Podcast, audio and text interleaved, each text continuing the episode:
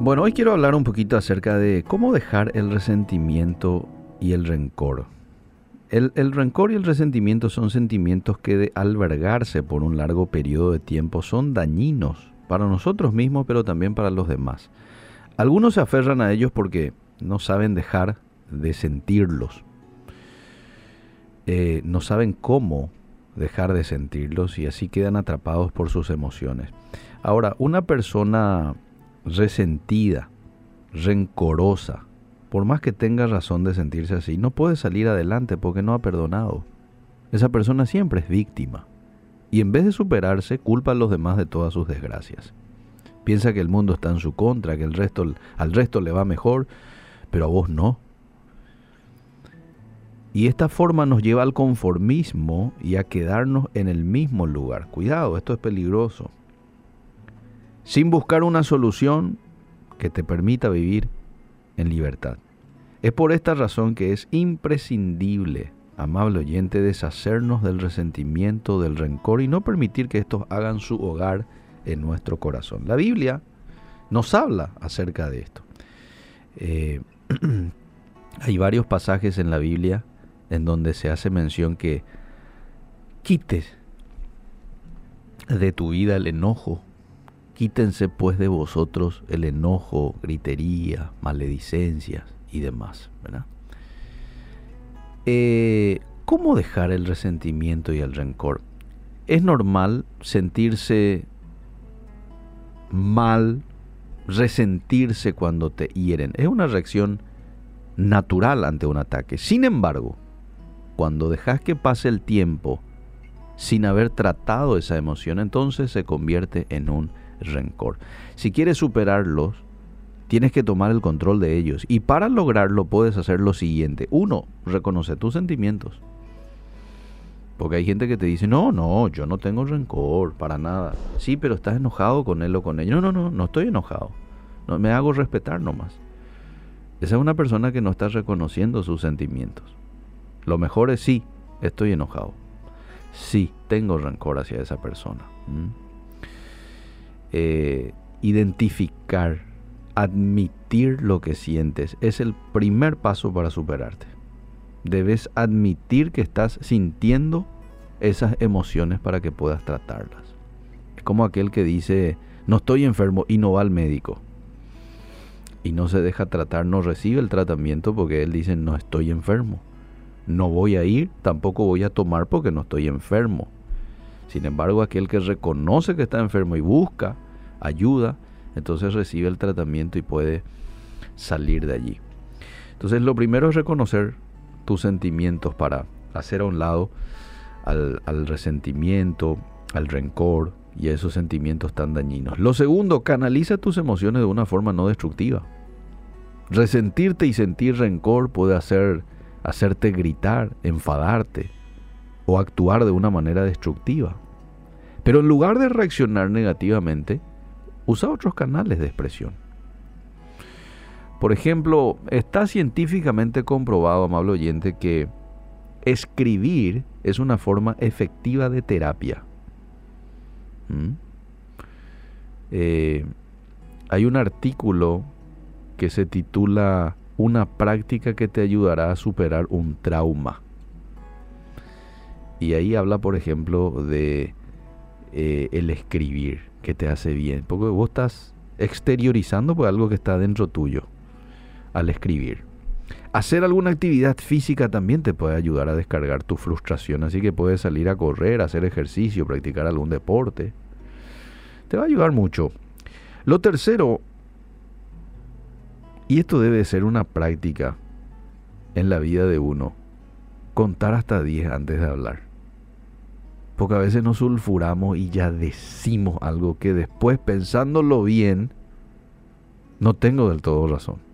O exageré con mi expresión, porque no es así. Cuando estás abrumado por la situación y quieres decir lo primero que se te venga a la mente, detente, contá hasta 10. No vayas a olvidarte que tus palabras tienen el poder de herir y no debes usarlas con ese propósito. Solo porque alguien te causó un daño, dañaste. No, no tenés el derecho de hacer lo mismo.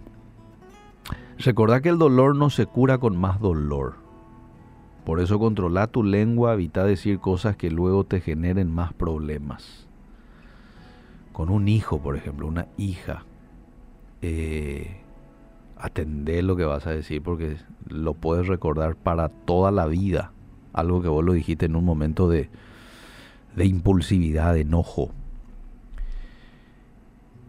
Canalizar, entonces estamos hablando de reconocer tus sentimientos, canalizar tus emociones de una forma no destructiva, contá hasta 10 antes de hablar, enfócate en la gratitud. Los sentimientos negativos a menudo nos ciegan de las cosas buenas, por eso es importante que practiquemos la gratitud, amable oyente. A veces damos por sentado las personas, cosas y hasta la vida que tenemos. No las apreciamos hasta que estamos a punto de perderlas. Y solo nos lamentamos cuando ya no los tenemos. Entonces, para no vivir con remordimiento, debemos practicar la gratitud a diario y apreciar lo que tenemos a nuestro alrededor. Si quieres ser un poquito más proactivo en tu gratitud, hace una lista de lo que tenés. Y cada vez que sientas que el resentimiento se apodere de tus pensamientos, lee esa lista y agradecerle a Dios por esas bendiciones. Y por último, el último paso, decidí perdonar. Algunos se preguntan cómo dejar el resentimiento y rencor, pero sin perdonar. Y la realidad es que no puede haber progreso si no hay perdón. Cuando perdonas, te quitas pues, un peso de encima. No es algo que debes hacer por el beneficio de otros, sino por vos, por tu propio beneficio, para tu progreso. Al perdonar haces que la herida se convierta en una cicatriz y con eso le quitas el poder de causarte dolor. Todos necesitamos dar y recibir perdón. Todos. Hoy yo necesito el perdón de Dios, por ejemplo. Claro, porque constantemente estoy fallando y necesito que Dios me perdone. Eh, así como yo también necesito perdonar hoy a aquellos que me ofenden. Y si elegís perdonar a quienes te hirieron, también vas a recibir ese mismo perdón cuando lo necesites. Dios lo dice, ¿verdad? Si ustedes quieren ser perdonados, perdonen también ustedes. Estoy parafraseando ese texto que encontramos en el Evangelio. Y un punto muy importante, para ser libre del rencor y del resentimiento, la ayuda del Espíritu Santo también es crucial. Decíselo a Él. Ya mucho tiempo quise eh, deshacerme de esto, no lo puedo. Todos estos puntos que acabo de compartir te van a ayudar, pero después también dale la oportunidad al Espíritu Santo que lo en tu vida, que Él te dé la capacidad de poder ser libre de cualquier sentimiento de rencor, de enojo que puedas tener. Que Dios te bendiga.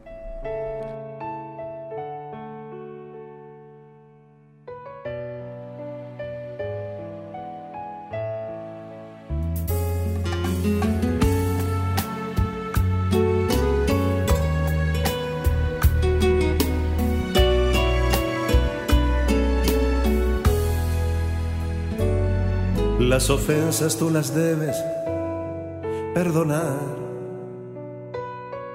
porque al perdonar vendrá la sanidad. Toda amargura se disipará y la paz y la alegría volverán.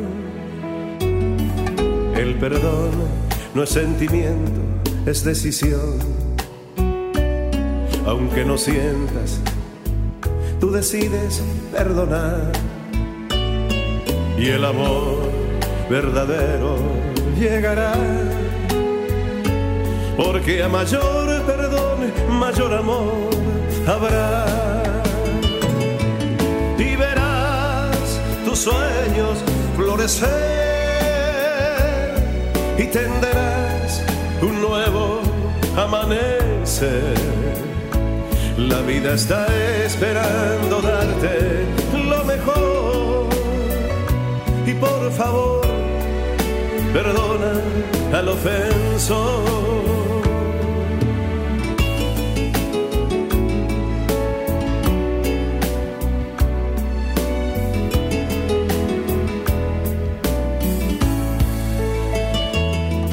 Y si Dios perdona todo, ¿quién soy yo? Para guardar el odio o el rencor. El perdón trae alivio al corazón y permite la bendición de Dios. El perdón no es sentimiento, es decisión